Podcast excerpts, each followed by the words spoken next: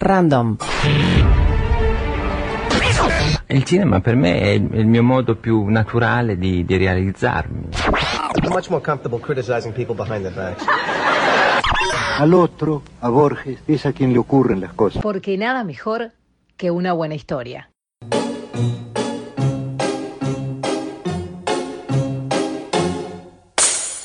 Historias Random Podcast por Bernardo Borkenstein. Hola, ¿qué tal? Este es un nuevo audio de apoyo al taller de pensamiento complejo de Historias Random Podcast. Hoy vamos a hablar de un tema que nos parece bastante interesante y es el de eh, problema de la elección racional. Frecuentemente nos encontramos ante una situación en la cual tenemos que optar por dos o más alternativas o tenemos que dar a elegir a otra persona ciertas alternativas y nos damos cuenta que no siempre o más bien muy frecuentemente nos encontramos ante las elecciones que no son las evidentemente mejores, sino que se opta por eh, una mm, posibilidad que trae un beneficio a corto plazo, pero un perjuicio o en el mejor de los casos ningún beneficio en el mediano o en el largo.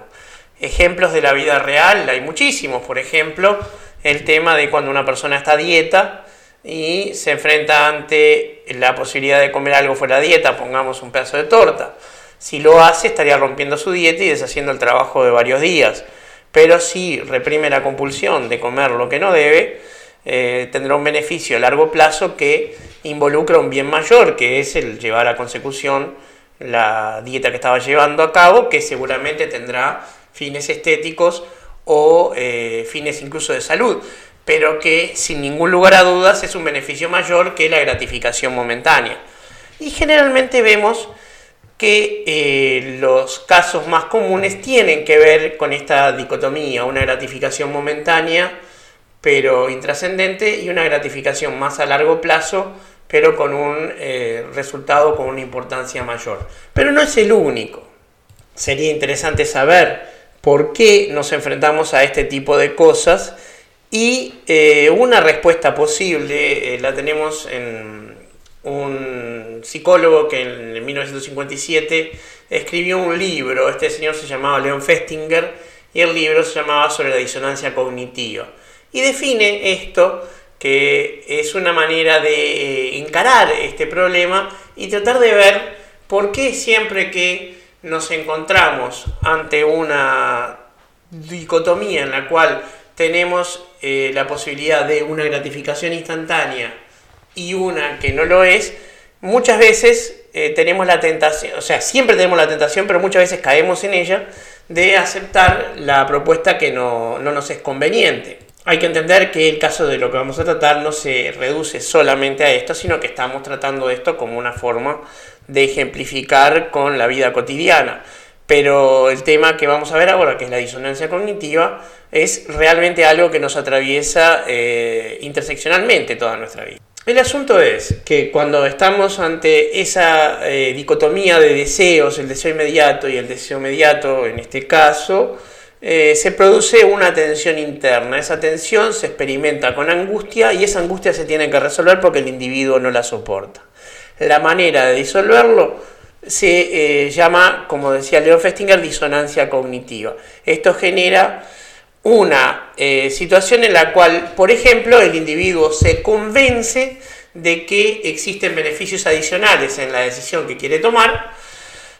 y la toma autoconvencido de eso, lo cual es una cierta medida, es un autoengaño, o en, todo caso resiste la compulsión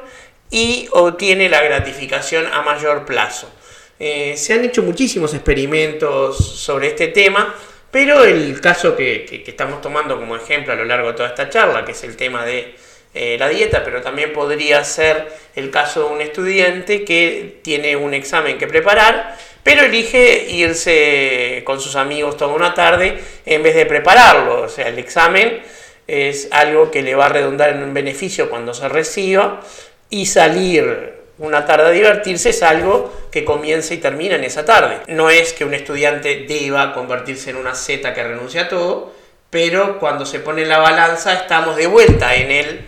tema de una gratificación instantánea versus una mediada por un tiempo pero con un beneficio mayor. Entonces, Festinger propone que los individuos tienen una tendencia interior, una necesidad muy fuerte que los lleva a asegurarse de que sus creencias, sus actitudes y sus conductas son coherentes entre sí. Necesitamos sentir que somos coherentes y consistentes. Y cuando existe una disrupción de esa coherencia, el conflicto lleva a una falta de armonía que experimentamos como angustia y algo que es algo que nos esforzamos por evitar. Y la forma de tratar de evitarlo generalmente implica una convicción de eh, una cosa que vivida subjetivamente parece verdadera, pero que si uno lo mira objetiva o distanciadamente, quizás no lo sea. Una de las cosas que investigó Festinger es la relación entre mentira y disonancia cognitiva, porque las personas llegan a autoengañarse, como veíamos en el caso de la torta, de la persona que está a dieta, dice, bueno, mal no me va a hacer, yo me merezco esto después de un día trabajando, distintas formas de victimización que hacen que eh, se bajen los umbrales de tolerancia y se lleven a aceptar como verdadera la hipótesis de que un pedazo de torta no le va a hacer mal, cuando en realidad sí le va a hacer mal, sí es un aporte innecesario de calorías, grasa y azúcar, y sí deshace el trabajo que esa persona realizó los días anteriores. Entonces, eh, esa mentira es apaciguadora porque elimina la disonancia cognitiva, ya que en ese caso el deseo inmediato y la convicción se ponen en armonía, entonces todo se alinea para comerse ese pedazo de torta pero el tema es que el placer que demora 30 segundos después de tragar la torta se empieza a manifestar como un sentimiento de culpa porque la disonancia cognitiva se resolvió en contra de los intereses de la persona. Entonces es muy importante conocer este sentimiento para poder encararlo como lo que es. Un efecto fácilmente eh, manejable en algunos casos porque de última estamos hablando de un ejemplo trivial, pero la disonancia cognitiva, como vamos a ver ahora, se puede manifestar eh, de formas mucho más eh, interesantes. Por ejemplo, cuando se establecen lo que llaman sesgos de percepción. Un sesgo de percepción es una alteración que hace que el individuo lleve a ver la eh, realidad de una manera distorsionada o, como dice la palabra, sesgada. Los prejuicios raciales o de género son un ejemplo muy claro una persona racista que tiene prejuicios contra los negros, pongamos por caso, detesta la palabra afroamericano, eh, porque implica entre otras cosas que negro es algo malo y no lo es, es una palabra racista en sí misma. Eh, bueno, supongamos una persona que tiene estos prejuicios va a tender a pensar que si ve una persona negra y una blanca, la negra es menos inteligente o más perezosa o lo que sea que los racistas puedan pensar. Pero eso es solamente un sesgo de percepción basado en sus propios prejuicios. Y así como está ese, eh, está uno de los sesgos que es más común, sobre todo en las redes sociales, que es el sesgo de confirmación. El sesgo de confirmación hace que la persona, ante un flujo de datos respecto a un tema particular, tienda a ignorar los que van en contra de su opinión preestablecida y a mirar solamente los que están a favor. De esta manera, cuando una persona tiene un sesgo de confirmación, por mucha evidencia que se le dé de que está equivocada en un tema que quiere defender, no lo va a ver porque es prácticamente ciega a la evidencia en contra de sus prejuicios. Es algo que nos pasa a todo el mundo y que, por ejemplo, los periodistas y los investigadores científicos consideran conscientemente y luchan para evitar, sabiendo que ellos mismos también eh, son frecuentemente presa de este tipo de sesgos, porque somos humanos. El tema es que cuando uno toma conciencia de que esta realidad existe, puede enfrentarla y de hecho puede manejarla de forma mucho más capaz de lo que parecería posible, porque en definitiva un sesgo es una cierta medida de, si no autoengaño, de error perceptual crónico que eh, cuando aparece una persona que, por ejemplo, tiene que ser objetiva como un periodista o un investigador científico, puede generar un defecto en el producto de su trabajo. Un caso muy interesante fue eh, el experimento que Alan Sokal hizo de publicar en una revista sobre estudio de género un artículo completamente disparatado que hablaba de este temas completamente ridículos, pero que denostaban al género masculino y que eh, reveló, por lo rápido que fue aceptado y lo mucho que, tuvo como repercusión, que había un género, un sesgo de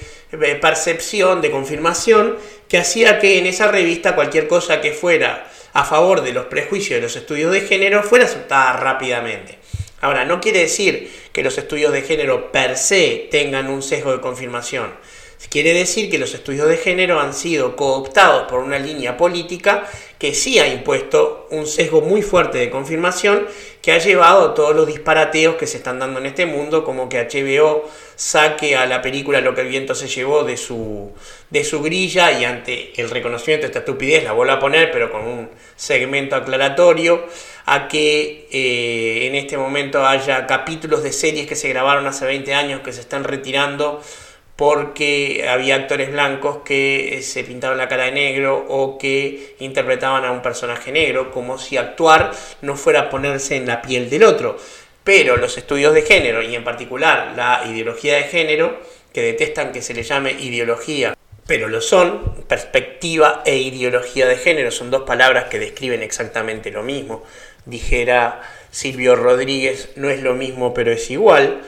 Y en ese caso, eh, el sesgo de género de esa eh, línea política que cooptó una disciplina es lo que hace que sean vulnerables, por ejemplo, los ataques como el de Alan Socal, que demostró que las revistas y los medios de estudio de género son este, realmente un medio poco serio y muy mal arbitrado.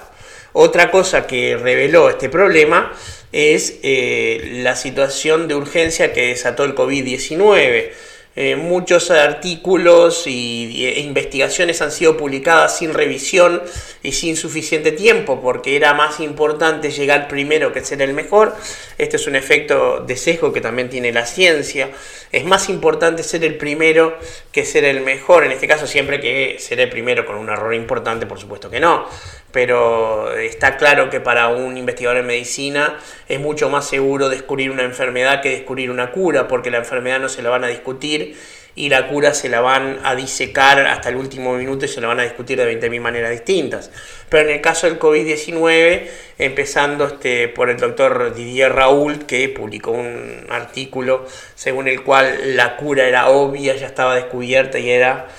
ese medicamento que era la hidroxicloroquina, y resultó ser un disparate, no resolvía nada, el presidente de Estados Unidos la empezó a tomar como profiláctico y no servía ni como profiláctico ni como cura, pero eh, la situación de crisis desveló otro sesgo que tiene la ciencia, que es este, el de que en tiempos de crisis eh, se produce una carrera por ser el primero y se bajan los estándares de calidad y de control. El tema es que la ciencia esto lo sabe. A diferencia de las ciencias sociales, es mucho más fácil objetivarse cuando uno está investigando un microbio que objetivarse cuando uno está estudiando eh, lo que decíamos recién, la perspectiva de género, cuando está estudiando la sociedad de alguna manera. Uno es parte de la sociedad, uno tiene un género y tiene una identidad. Entonces objetivarse de eso es mucho más difícil. Tampoco negamos esa realidad. Pero lo cierto es que la disonancia cognitiva nos afecta no solamente con esto que decíamos recién, que era el sesgo de confirmación, sino que también en cualquier circunstancia en la que esa diferencia entre nuestras creencias, nuestros deseos y nuestras actitudes nos impone una tensión interna que nos vemos competidos a resolver. Una de las eh, formas más eh, habituales que tenemos de resolver esto ante una situación de impotencia sobre todo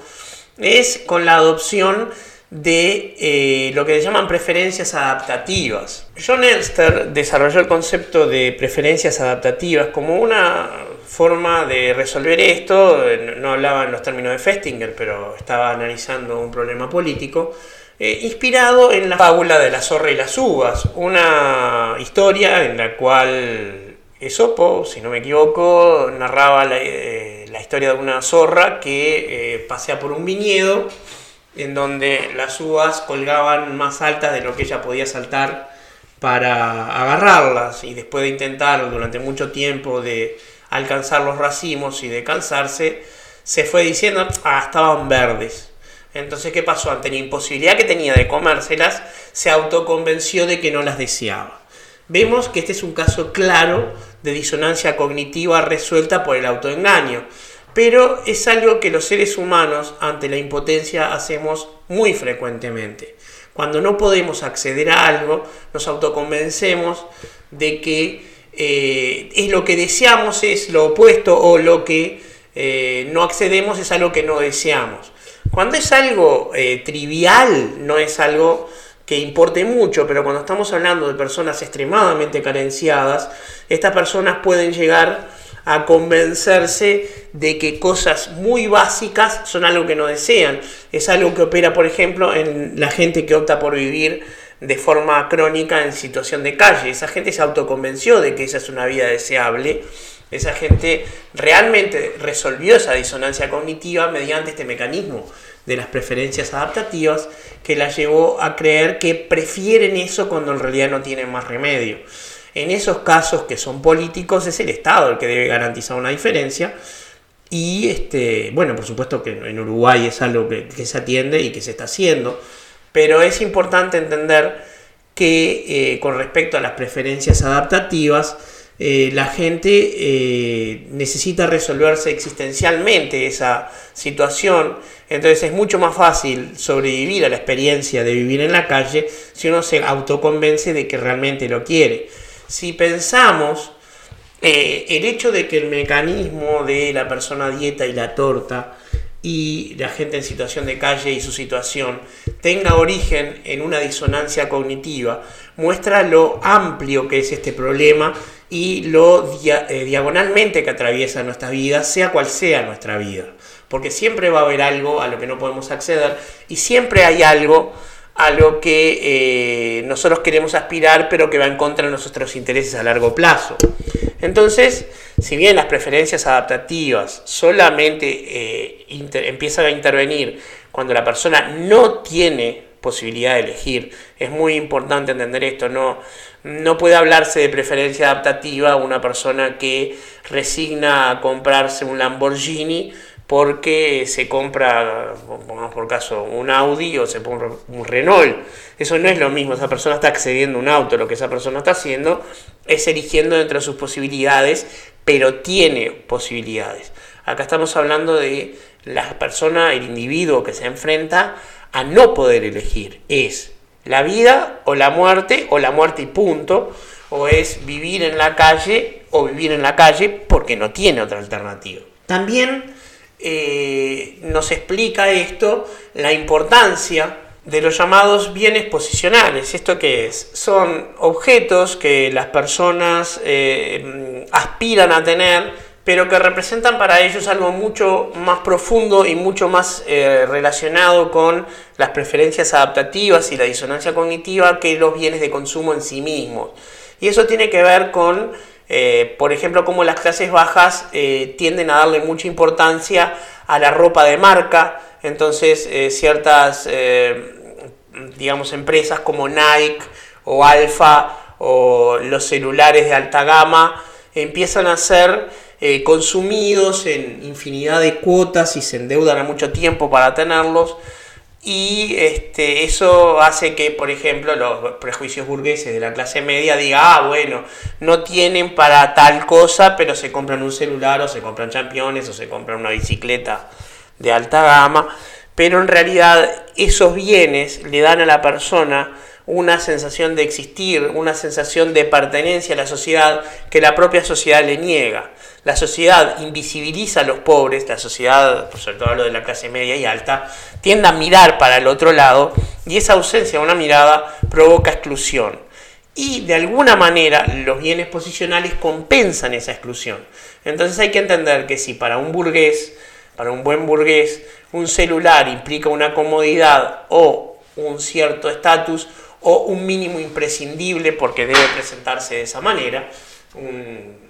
profesional que se va a presentar a un trabajo no puede entrar con un celular con la pantalla toda rota, por supuesto, porque pierde imagen, lo mismo que tiene que llevar un reloj aunque nadie lo use para mirar la hora. Esos son prejuicios y formas de la vida en sociedad para la gente de clase media y media alta o alta, pero para una persona que no tiene nada acceder a un celular y muy especialmente un celular que le permita tener conexión, es algo que pertenece a la esfera del ser y no la esfera del tener. Entonces hay que entender que si bien las preferencias adaptativas pueden optar eh, por las personas viviendo en la calle, eso no implica que tengan necesidades que tienen que ser resueltas de otra manera, como por ejemplo existir o ser integrados a la sociedad. Como vemos, El tema de la disonancia cognitiva es muy amplio, cada uno de estos aspectos que vimos, las preferencias adaptativas, los bienes posicionales o los sesgos, en particular el sesgo de confirmación, implicaría que tendríamos que tener un audio solamente para tratarlos y quizás lo hagamos. Pero la idea de hoy era presentar el tema de las disonancias cognitivas y veremos eh, para terminar el experimento de Milburn que eh, permitió determinar un sesgo muy interesante que es el sesgo de obediencia a la autoridad. Y esto es que cuando una persona recibe órdenes, tiende a obedecerla porque la persona que confiere las órdenes es la que se lleva la responsabilidad de las acciones. Esto pasó en una universidad donde se llamaba estudiantes y se les planteaba que se sometían a un experimento según el cual iban a hacerle preguntas de un cuestionario a otro estudiante y si se equivocaba le tenían que aplicar una descarga eléctrica.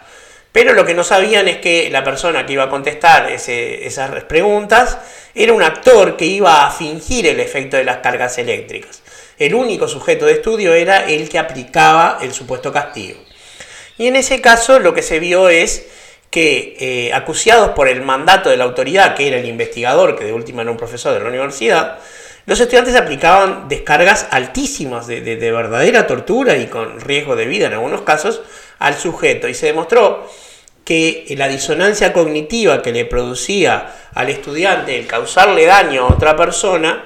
no llegaba a resolverse porque el sesgo de obediencia a la autoridad se imponía y evitaba que tuviera esa angustia y hacía que, bueno, como estaba obedeciendo órdenes, no sé si le suena la apreciación de la obediencia debida, que tanto se habló en los juicios de Nuremberg y que también describió Hannah Arendt en La banalidad del mal, sobre respecto a lo, banal que es la persona que, hace el daño, pero este, y la obediencia debida, como decíamos, servía como excusa para que la persona ni siquiera experimentara esa, la, digamos, la angustia de la disonancia cognitiva y se amparara en este sesgo de obediencia. El experimento Bilbun y muchísimos otros son ejemplos de eh, lo importante que fue el aporte de Festinger para que podamos entender un poco más la naturaleza humana. De momento vamos a pensar que si bien el hombre es el lobo del hombre, nada nos obliga a nosotros a ser yo caníbal.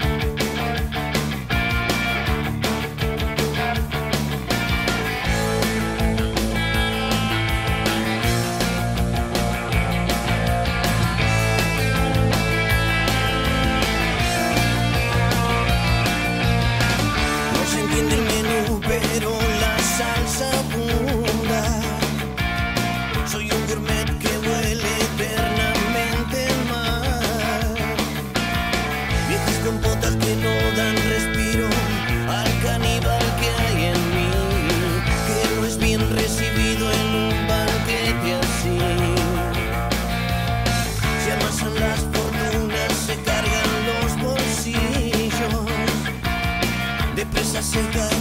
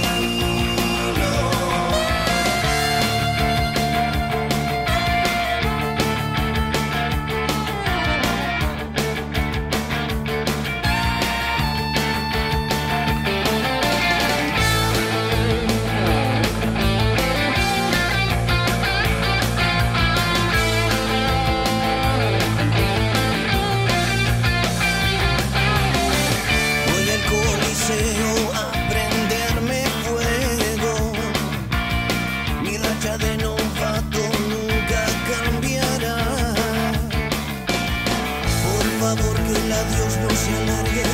me cansé de tanto.